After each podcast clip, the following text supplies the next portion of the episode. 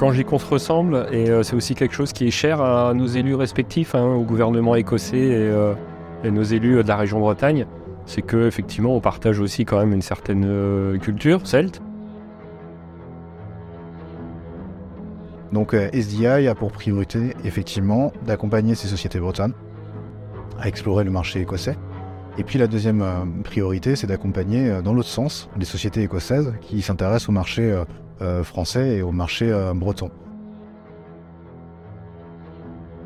Donc le, principal atout de l'Écosse de par rapport à ce qu'on peut voir en France et en Bretagne, c'est qu'il y a une planification massive des projets éoliens en mer qui, ont été, qui, a été, qui a été menée. Donc à travers cet appel à projet qui s'appelle ScotWind, L'objectif de la filière euh, éolien flottant, c'est aussi de réduire les coûts. Et là encore, il y a des synergies euh, très importantes entre euh, Bretons et Écossais.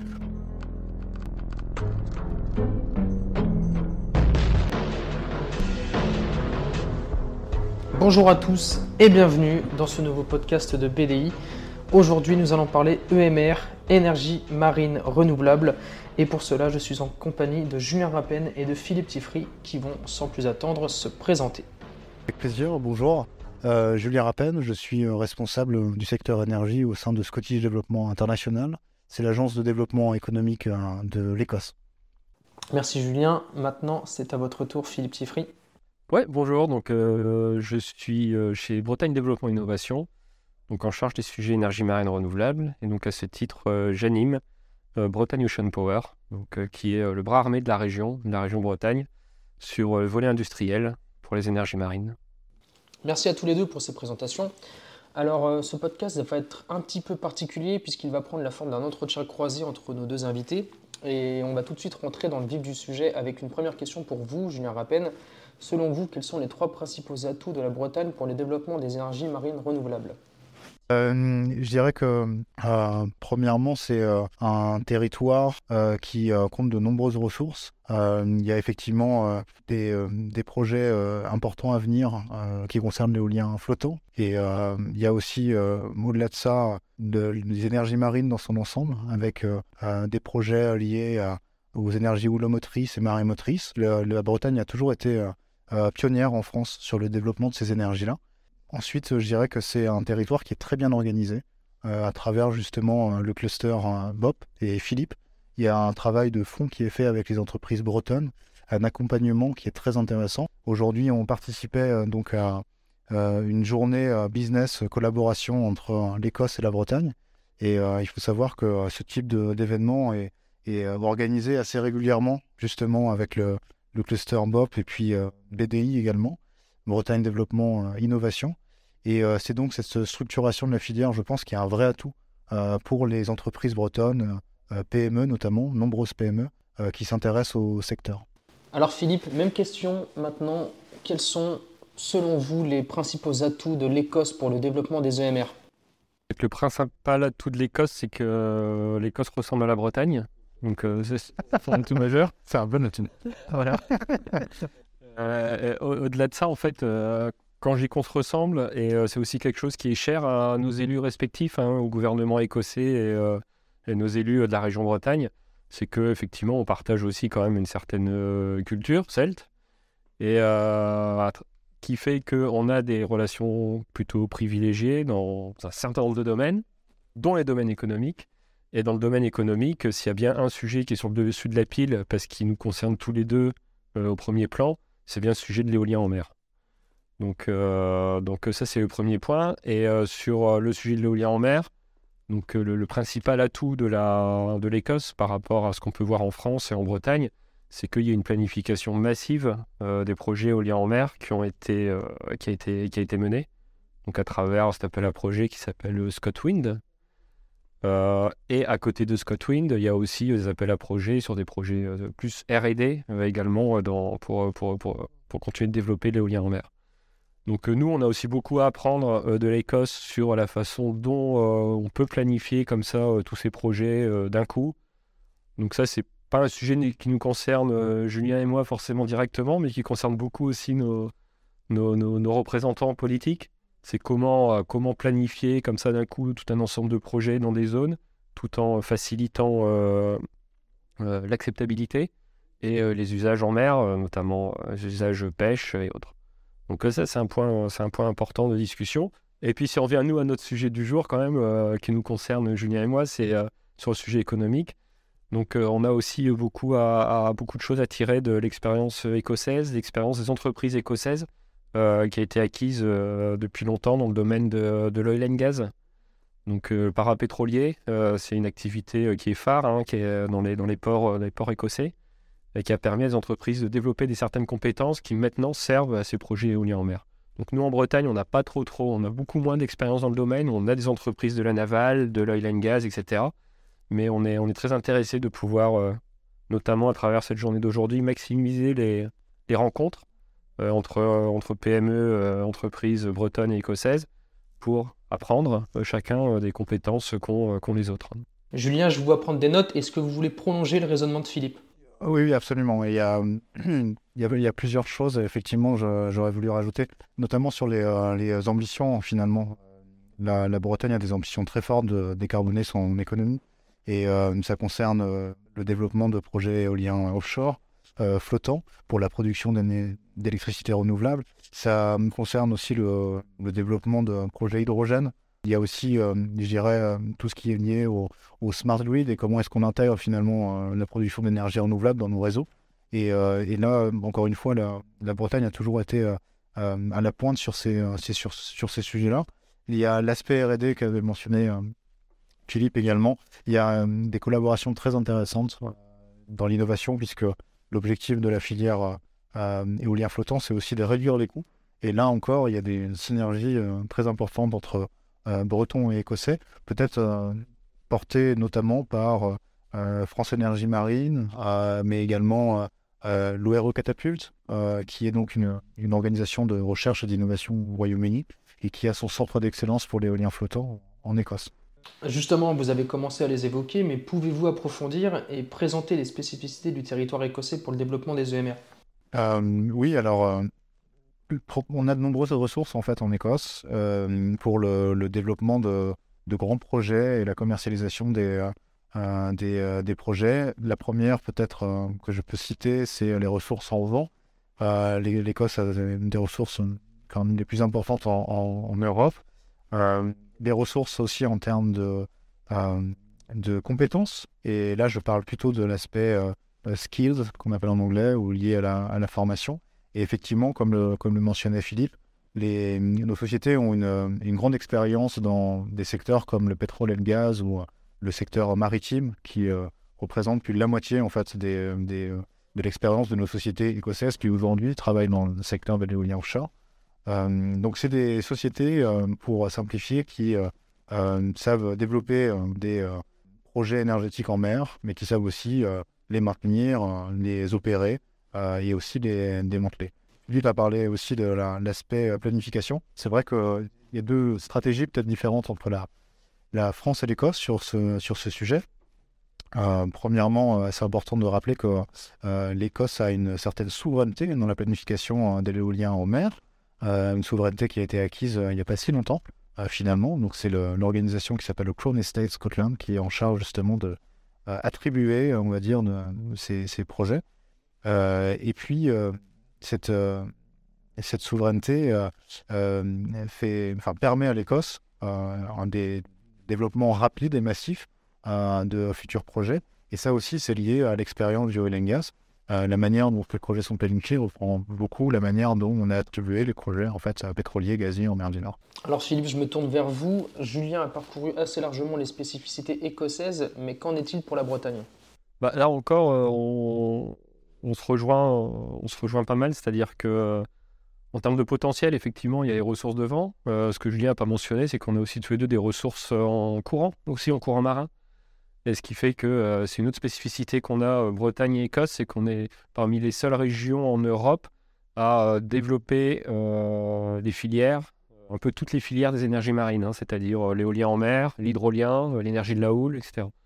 Donc, euh, on va pas en reparler aujourd'hui parce que ça va faire l'objet d'un podcast à part entière. Mais en Écosse, il y a quand même un centre d'essai euh, de, premier plan hein, euh, qui a émergé d'abord dans le domaine de l'hydrolien, que Julien connaît bien d'ailleurs, qui s'appelle les mecs. En Bretagne, on a aussi un site d'essai de premier plan pour l'hydrolien à Paimpol-Bréa, hein, qui est un des seuls sites aussi raccordés, raccordés au réseau pour accueillir des, technologies pleine échelle.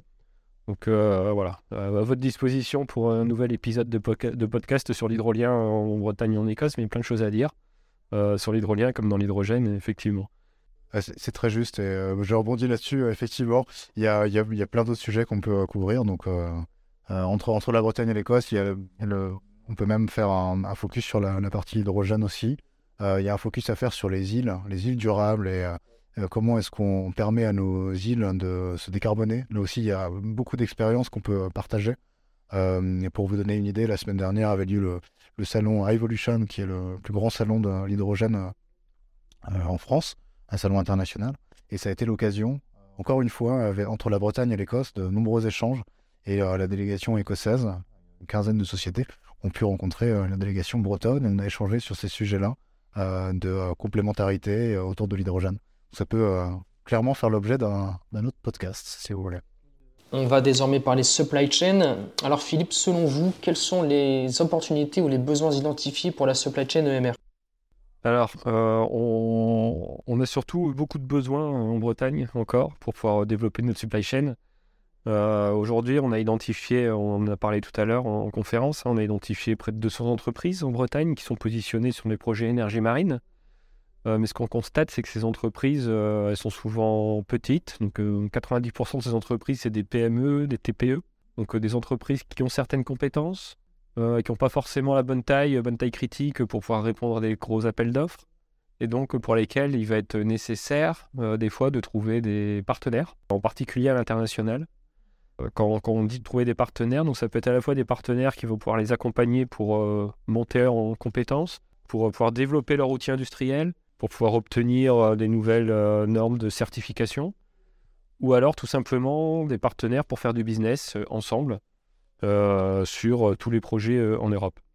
Et donc aujourd'hui, dans la journée qu'on organise de, rencontres entre entreprises bretonnes et écossaises, l'objectif, il est bien là, il est de, faire émerger des partenariats donc entre nos entreprises respectives pour les aider finalement à être plus fortes pour pouvoir accéder à ces marchés. C'est quand même des marchés qui sont... Le marché éolien en mer, c'est des marchés qui sont très complexes. un projet d'éolien en mer, ça se chiffre en milliards, en milliards d'euros de chiffre d'affaires. Euh, c'est des organisations contractuelles extrêmement complexes. On a un développeur, un énergéticien qui achète des gros lots à ce qu'on appelle des industriels de rang 1, qui eux sont des multinationales.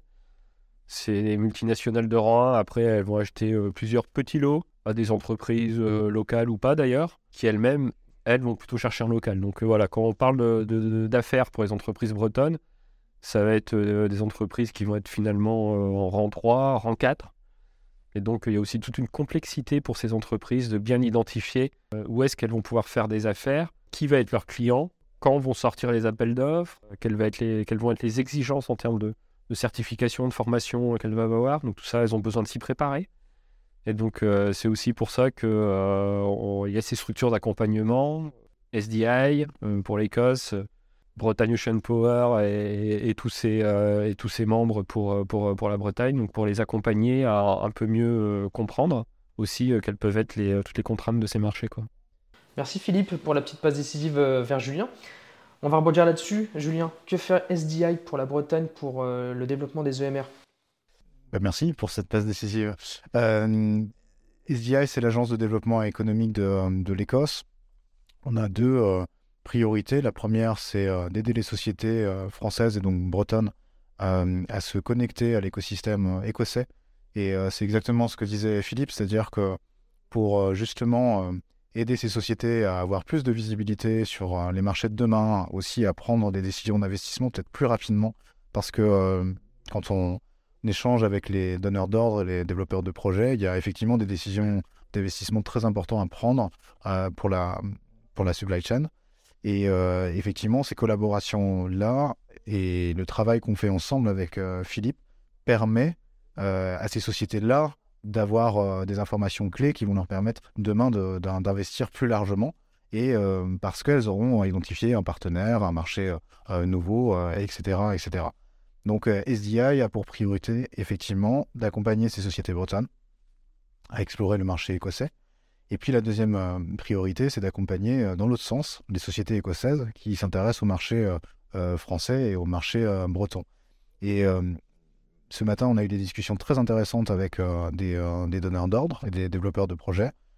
Clairement, aujourd'hui, il y a des problèmes de visibilité pour la supply chain, il y a des problèmes d'approvisionnement qui se posent parce que les ambitions de nos gouvernements sont très importantes, mais en face de ces ambitions, euh, d'un point de vue euh, pratique, on va dire, euh, on n'a pas forcément aujourd'hui les moyens de développer l'éolien offshore dans une telle ampleur qui a été annoncée donc par l'Écosse, mais plus largement en Europe. Et c'est là que la collaboration en fait entre pays, ou je devrais peut-être parler de nations quand on parle de l'Écosse, prend tout son sens parce qu'effectivement, on a la possibilité de mettre en priorité finalement tous ensemble avec l'industrie les produits et les services dont on va avoir besoin demain pour développer les parcs éoliens offshore et les parcs éoliens donc flottants. Donc SDI a cette vocation-là, effectivement, de faciliter, on va dire, globalement les collaborations entre nos différentes industries.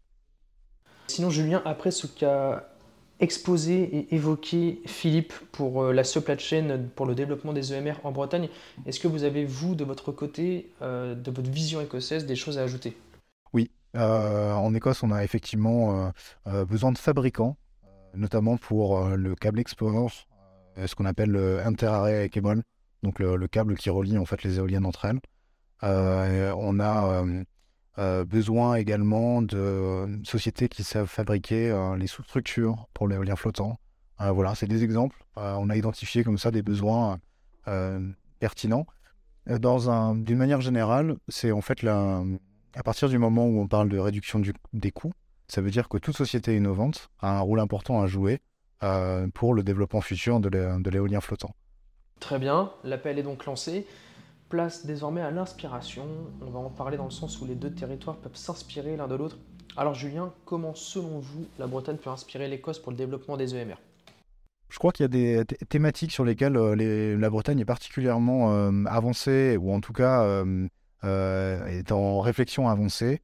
Moi, je pense surtout au travail qui est fait autour de la protection de l'environnement, de la faune et la flore marine, je pense euh, euh, également à tout ce qui est lié à euh, l'acceptabilité des projets. il, y a, vraiment, comme l'avait dit Philippe en fait avant, y a, on partage énormément de, de, de challenges.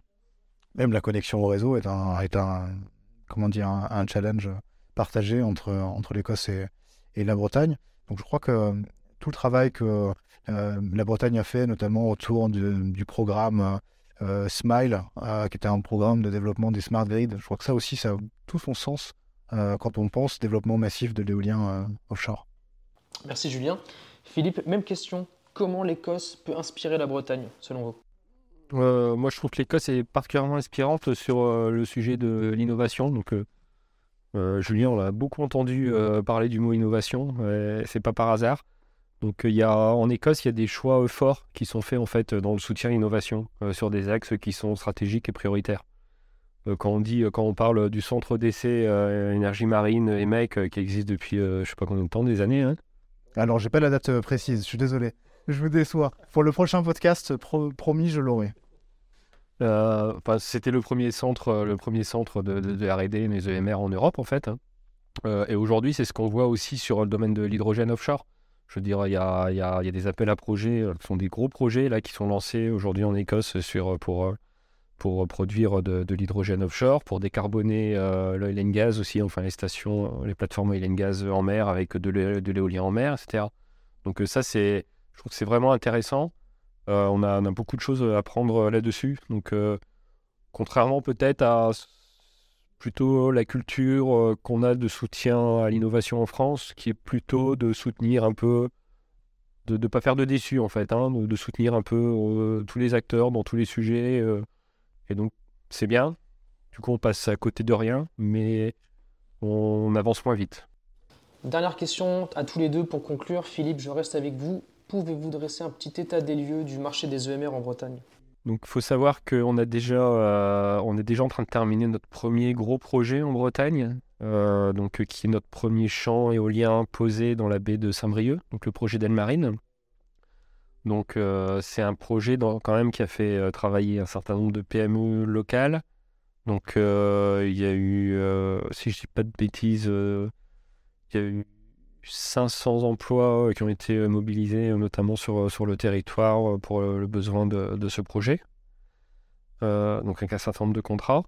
Là, on attend patiemment de connaître le lauréat pour le futur projet d'éolien flottant Bretagne Sud. C'est un projet qui n'a même pas démarré, mais qui prend déjà du retard, malheureusement. Donc, on espère maintenant connaître ce lauréat d'ici la fin de cette année. Donc, on saura enfin avec qui on va pouvoir travailler concrètement aussi pour lancer le, projet, identifier euh, toutes les opportunités d'affaires qu'il y aura euh, sur le territoire. Euh, maintenant, le projet d'éolien flottant Bretagne Sud, on parle d'une mise en service en 2030 si tout va bien. Donc en attendant, on s'active pour décrocher aussi des, marchés sur les autres projets d'éolien posés en France. Il y a notamment les deux projets de Yeux Noirmoutier et Diable-Tréport qui viennent de se lancer. Donc on espère aussi pouvoir faire en sorte que nos entreprises puissent y contribuer. Et puis, et puis on travaille aussi, on regarde très, très, de très près ce qui se passe euh, à proximité de nos ports bretons.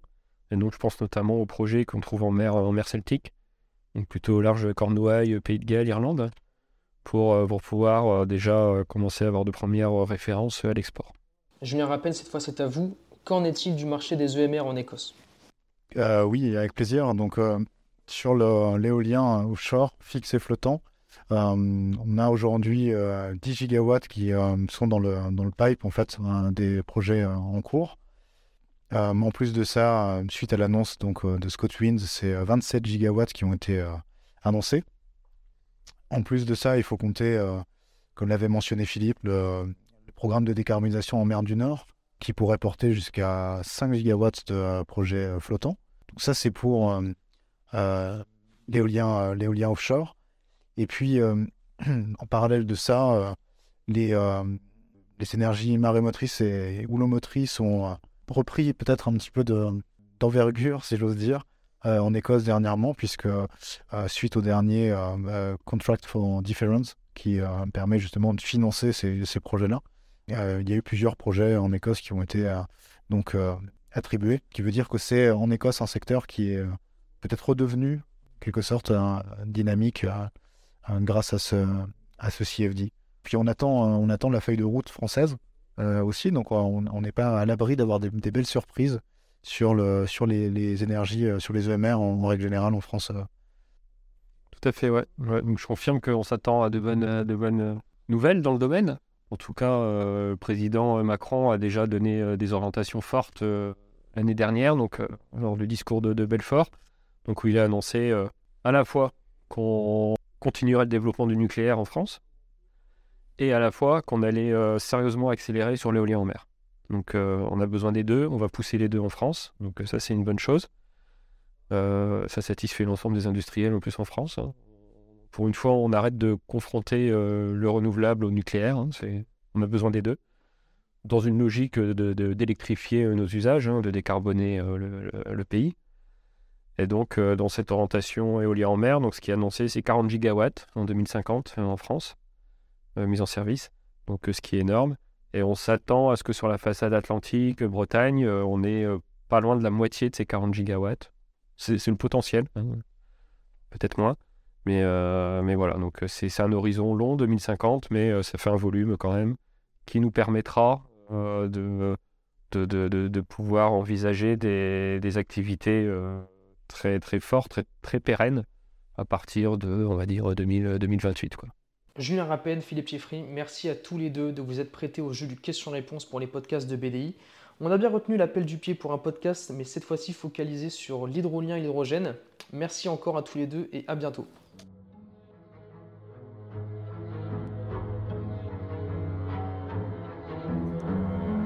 Merci d'avoir écouté ce podcast. On se retrouve bientôt pour de nouveaux sujets.